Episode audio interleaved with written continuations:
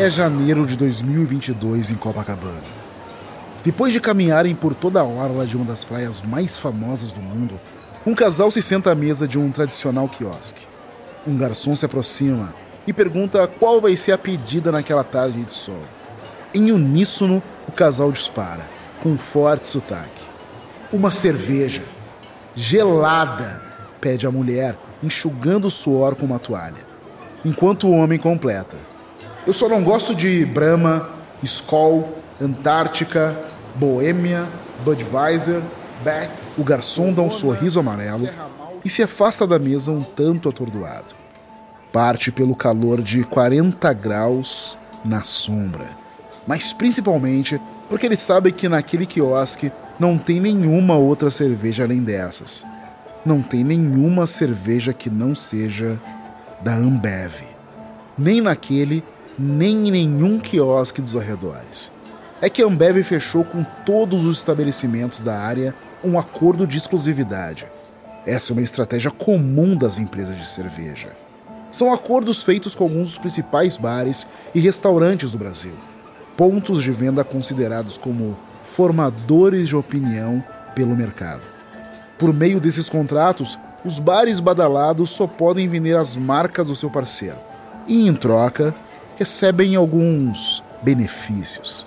Normalmente material de merchandising, como copos, mesas, cadeiras, cartazes e envelopamento de geladeiras, e até treinamento dos garçons e dinheiro para auxiliar em reformas ou na abertura de novos pontos.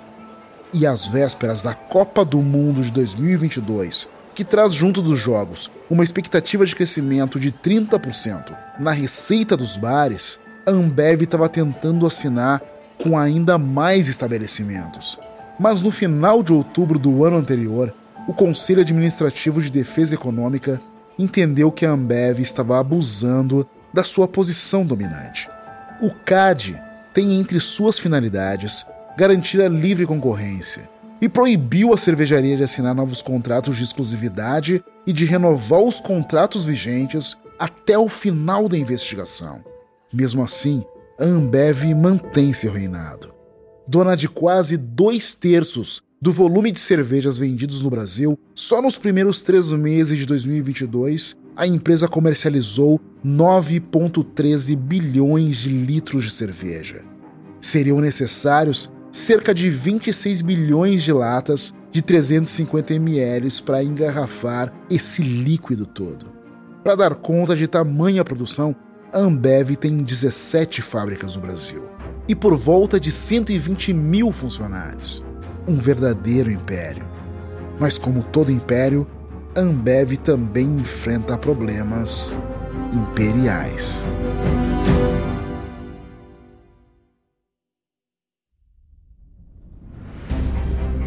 Da Wondery, eu sou Ale Garcia e esse é o Guerras Comerciais. Por aqui a gente revela as tretas entre executivos, presidentes e fundadores de grandes empresas que lutam no mesmo campo de negócio. A partir de pesquisas, a gente conta para você qual era o cenário do momento, imagina como as conversas e reuniões podem ter acontecido e mistura tudo isso numa história direta, completa e emocionante.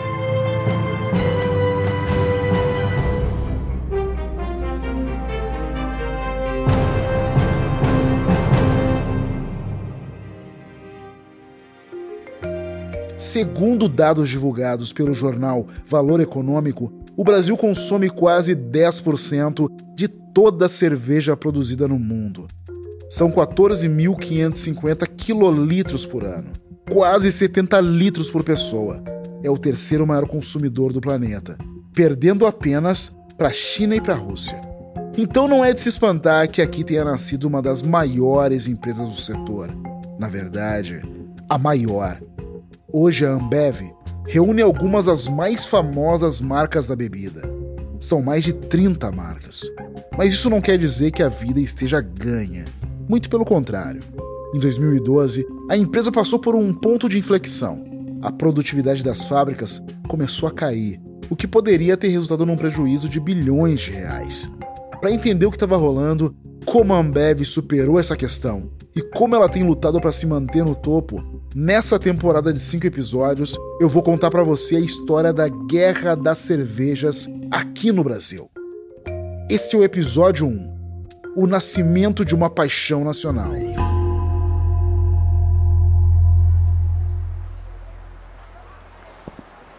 Estamos em 2012, São Paulo, Avenida das Nações Unidas, parte da famosa Marginal Pinheiros. Vicente Falcone tem 72 anos. Magro, calvo, com uma postura um tanto curvada, mas um jeito de falar bastante energético. Nos meios empresariais, é conhecido como professor e é um dos consultores mais importantes do país. Ele conhece bem aquele escritório na sede da Ambev. O professor foi uma peça fundamental na fundação da companhia no final dos anos 90. Mas agora a situação era crítica mesmo para alguém da estatura de Falcone. Se ele não conseguir resolver o problema que o espera do outro lado da porta, ele pode manchar sua imaculada reputação. O professor ajusta os óculos redondos na ponta do nariz e respira fundo. Atrás de uma mesa está Márcio Frois, diretor de operações da Ambev. Nas suas mãos estão quatro fichários com cerca de 500 páginas cada. Sem nem mesmo cumprimentar Falcone, Freud dispara ansioso. Professor, os manuais de operação das cervejarias não estão funcionando. Freud chacoalha os fichários como se quisesse exorcizar os papéis. Falcone ainda não tinha entendido o exato motivo do estresse, mas sabe que a Ambev está numa encrenca daquelas. Ele pergunta qual o problema com os manuais. De repente, as fábricas mudaram e eles não servem mais? Frois rebate dizendo que não sabe o que está acontecendo. O que ele sabe é que a produtividade das fábricas está numa queda histórica. E isso significa um prejuízo que pode chegar à casa dos bilhões de reais. O professor ainda não está convencido de que o problema esteja nos manuais. Como de uma hora para outra eles ficariam desatualizados? Ele coloca a mão num dos ombros de Frois. Os manuais não parecem estar errados. O problema talvez seja de organização. Os funcionários talvez não estão felizes de trabalhar lá. Era uma hipótese que precisaria ser testada. Frois abaixa a cabeça e fica em silêncio. No fundo, ele já desconfiava que o assunto era complicado. Queria exigir uma revolução interna na Ambev, mas de alguma forma esperava que Falcone aparecesse com um outro diagnóstico. Uma saída simples e milagrosa mas não é o que Falcone tem para dizer. Os números anuais de pedidos de demissão das fábricas estão aumentando demais. A Ambev praticamente está treinando gente para trabalhar para a concorrência. Eles precisam investigar o que está acontecendo dentro das fábricas. Frois franze suas sobrancelhas grossas e dá uma risada nervosa. Ele sabe que, como em muitas outras operações imperiais da história, as coisas começam a ruir por dentro. Em vez de uma guerra contra outras cervejarias, Ambev precisava travar uma batalha dentro da própria empresa. Freud sorri e pergunta a Falcone num tom de brincadeira: Como é mesmo que a Ambev ficou tão grande e complexa? Como é que o mercado de cerveja no Brasil ficou desse jeito? Bom, essa é uma longa história que começa centenas de anos atrás.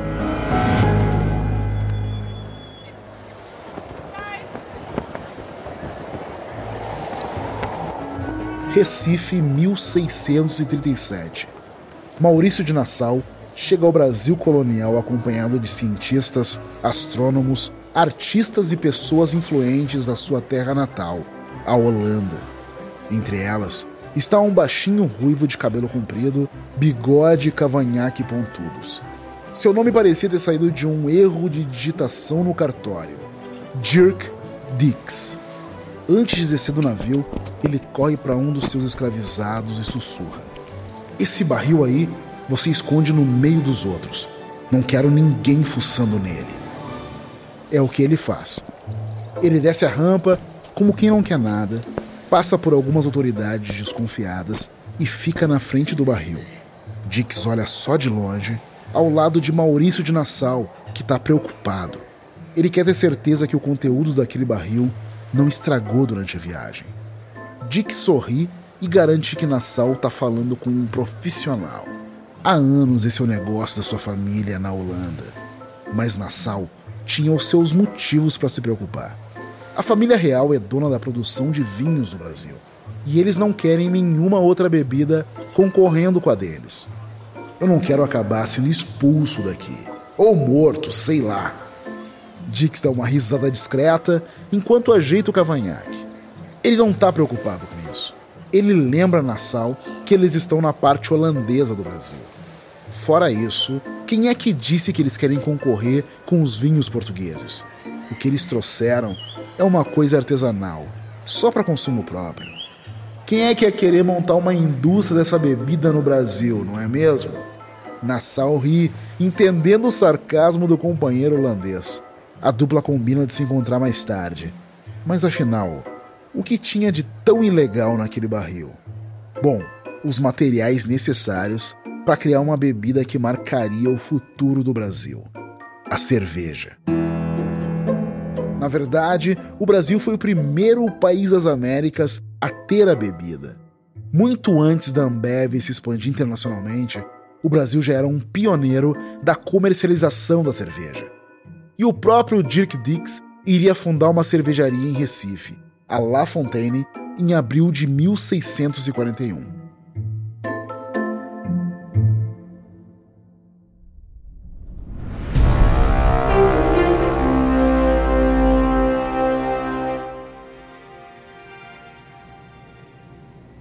Rio de Janeiro, 1808, Palácio Imperial. Dom João VI tinha chegado ao Brasil há pouco tempo, fugindo das tropas de Napoleão. Era uma época particularmente estressante da sua vida. Ele chama um dos seus atendentes. Traga umas cervejas e apressa-te.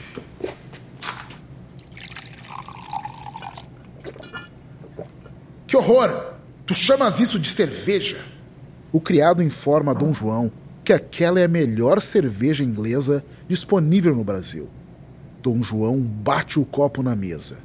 Inglesa? Cerveja inglesa? Por que não tem cerveja alemã nesse lugar?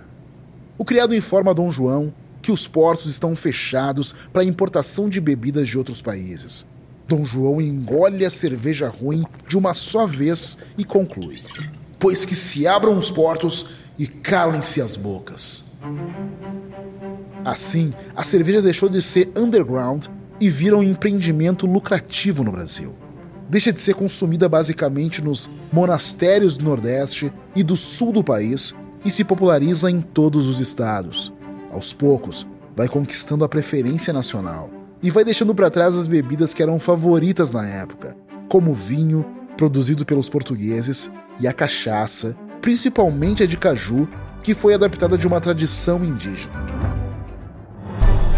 Depois que Dom João VI liberou a importação da bebida, a cerveja brasileira ficou muito mais alemã. A marca mais conhecida foi fundada em 1853 pelo imigrante alemão Henrique Kremer. Chamava-se Boêmia e era produzida em Petrópolis, no Rio de Janeiro. Mas em 1888, um suíço chamado Joseph Williger fundou uma outra marca, que se tornou ainda mais importante para a história da cerveja no Brasil: a Brahma, que aliás já nascia enfrentando controvérsias. Mas o conflito não era com o Brasil e nem a Alemanha, mas com alguns religiosos da Índia.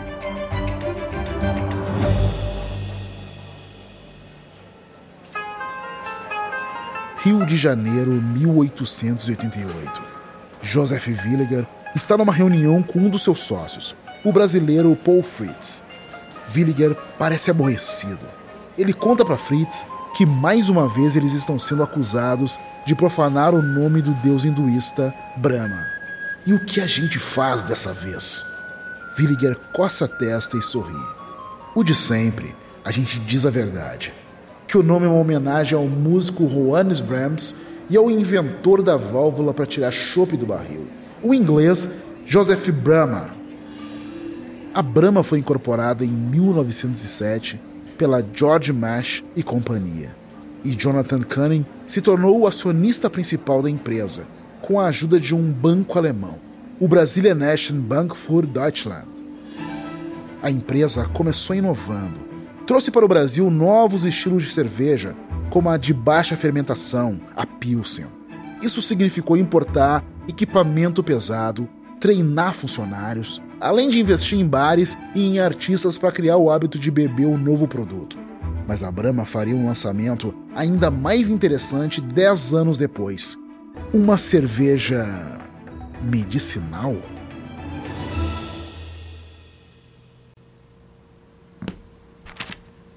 Rio de Janeiro, 1918.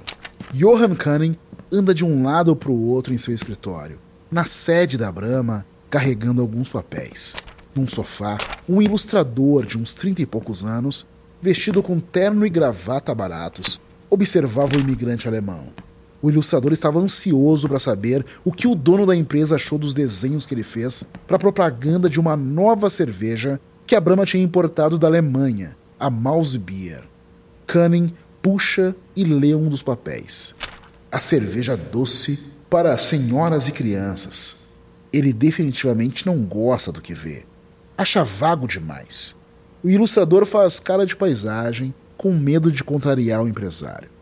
Cunning começa a enumerar o que ele espera dessas propagandas. Primeiro, elas precisam ter mulheres, donas de casa mais especificamente.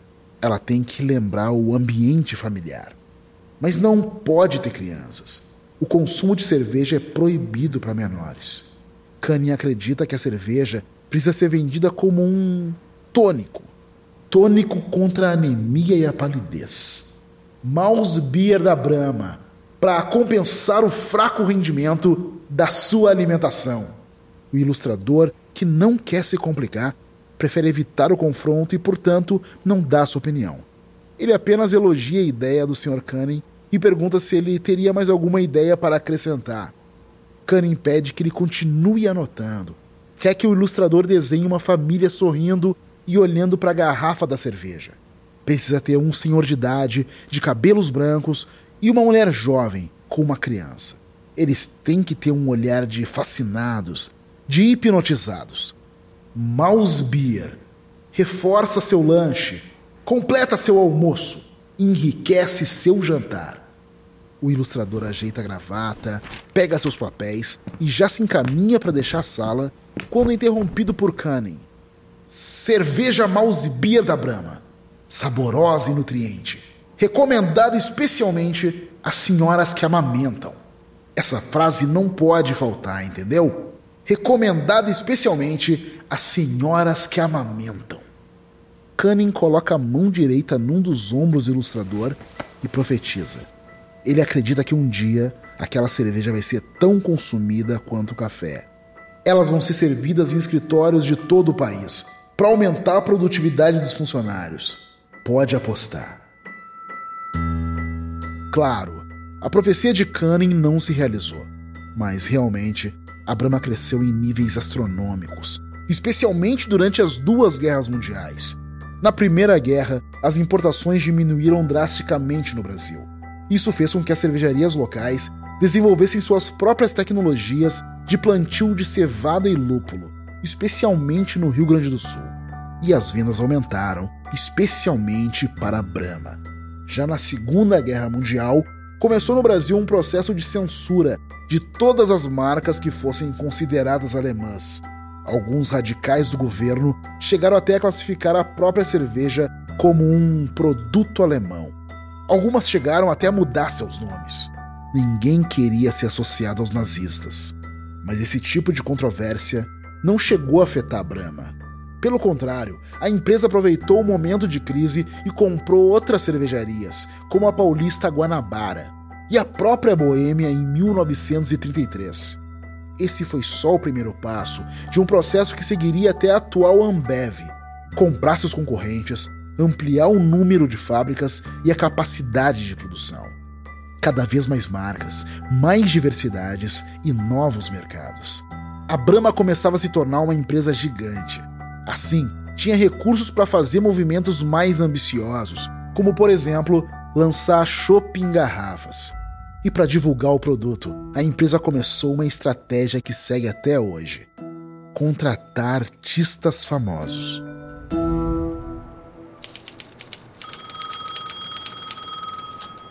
Rio de Janeiro, novembro de 1934. Escritório da cervejaria Brahma. Um homem de 31 anos entra pela porta. Veste paletó branco, óculos redondos grossos e muito gel no cabelo. Tem um bigode lápis perfeitamente aparado. Um cigarro está pendurado no canto direito da sua boca. Ele carrega um violão. O pessoal do escritório começa a cochichar. Será que é ele?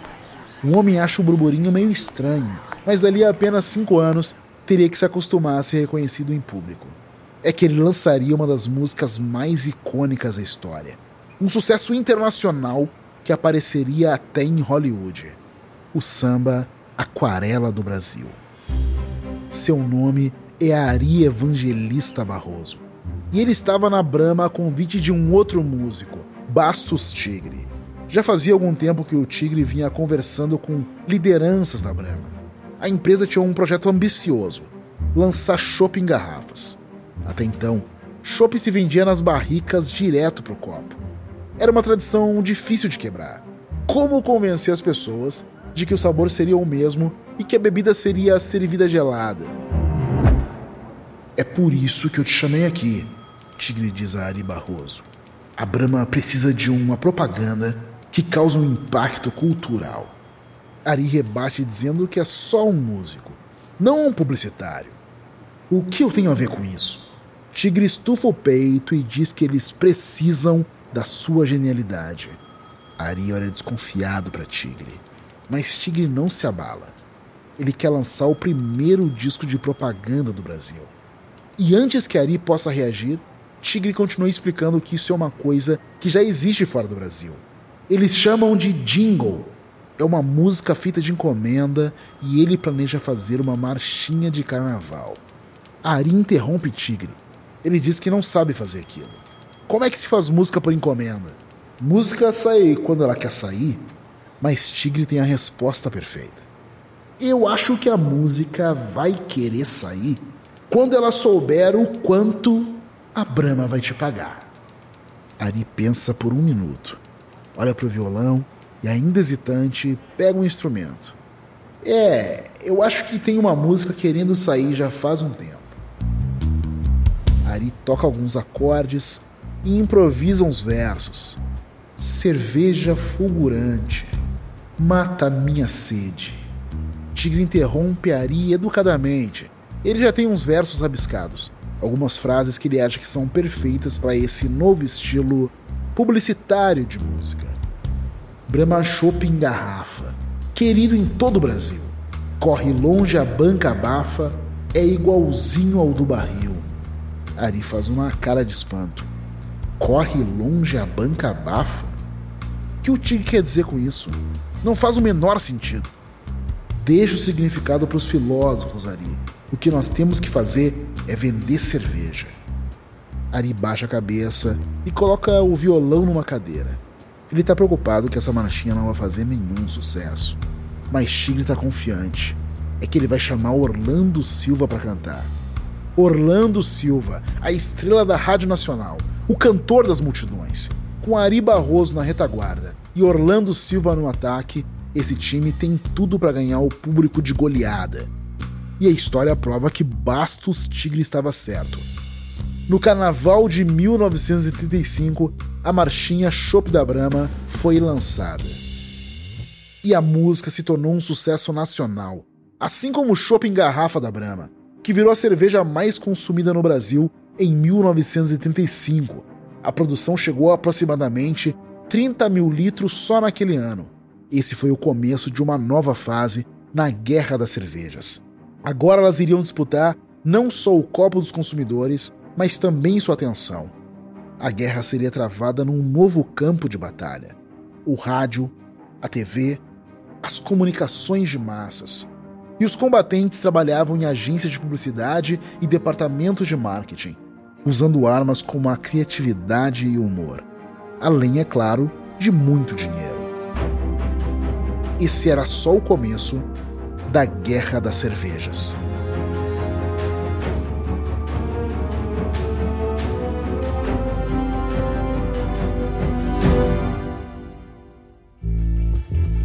Da Wondering, Esse foi o primeiro episódio da temporada A Guerra das Cervejas do Guerras Comerciais. Espero que você tenha gostado desse episódio. E uma nota rápida sobre as reconstituições que você está escutando. Na maior parte dos casos, nós não sabemos exatamente o que foi dito ou exatamente como as cenas aconteceram, mas elas estão baseadas em nossa pesquisa histórica. Para ler mais sobre a história da cerveja no Brasil, nós sugerimos os livros Os Primórdios da Cerveja no Brasil, de Sérgio de Paula Santos, e A História da Cerveja, do Gabriel Trindade. Eu sou seu apresentador Ale Garcia. Eduardo Fernandes escreveu essa história. A produção dessa temporada é do B9. A direção executiva é do Carlos Merigo. A direção criativa é de Alexandre Potashev. A edição e sonoplastia é de Mariana Leão. Gravado por Carlos Eduardo Freitas no Estúdio Aurora. A produção executiva dessa adaptação para Wondery e Amazon Music é de Fábio Silveira, Jessica Redburn e Marshall Larry.